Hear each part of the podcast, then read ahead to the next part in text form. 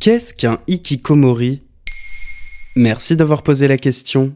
Un hikikomori est une personne vivant enfermée chez elle et ne prenant plus part à la société. Ce phénomène est surtout observé au Japon où il concernerait plus d'un million de personnes. Les autorités locales s'inquiètent de l'augmentation et du sort des hikikomori. Hikikomori signifie se retirer, se retrancher à l'intérieur de soi-même. La définition officielle du gouvernement nippon est la suivante. Un hikikomori est une personne ne s'étant pas rendue à l'école et au travail pendant au moins six mois, et n'ayant eu pendant cette période aucune réelle interaction sociale en dehors du cercle familial. Les hikikomori ne montrent pas forcément d'autres troubles de la santé mentale et sont rarement suicidaires. Comment on explique qu'il y ait plus d'un million de personnes isolées comme ça?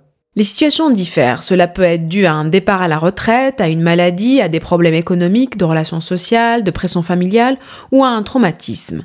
Pour le sociologue Tepei Sikimuzu, la société japonaise a cela de particulier qu'elle met l'accent sur des règles communes, et que la valeur d'un individu est basée sur sa capacité à se conformer aux règles de la vie en groupe.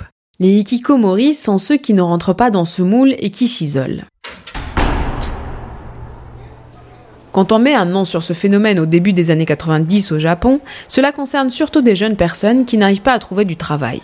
Mais depuis 30 ans, le phénomène se généralise et on observe autant de seniors que de jeunes hikikomori. Parmi les plus de 40 ans, plus de la moitié sont isolés depuis plus de 5 ans et un peu moins de 20% le sont depuis plus de 20 ans.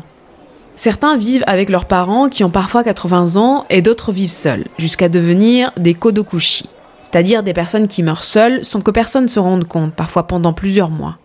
Alors, on trouve des hikikomori uniquement au Japon? Non.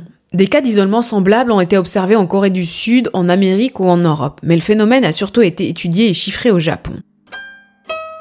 En réponse à ce phénomène, des ONG proposent des formations aux hikikomori et des activités pour inciter ces personnes à sortir de chez elles.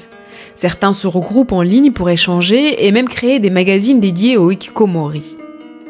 Des rental sisters, comprenez sœurs de location, rendent aussi visite à ces ermites des temps modernes pour créer une relation avec elles et les inciter à revenir à la vie sociale.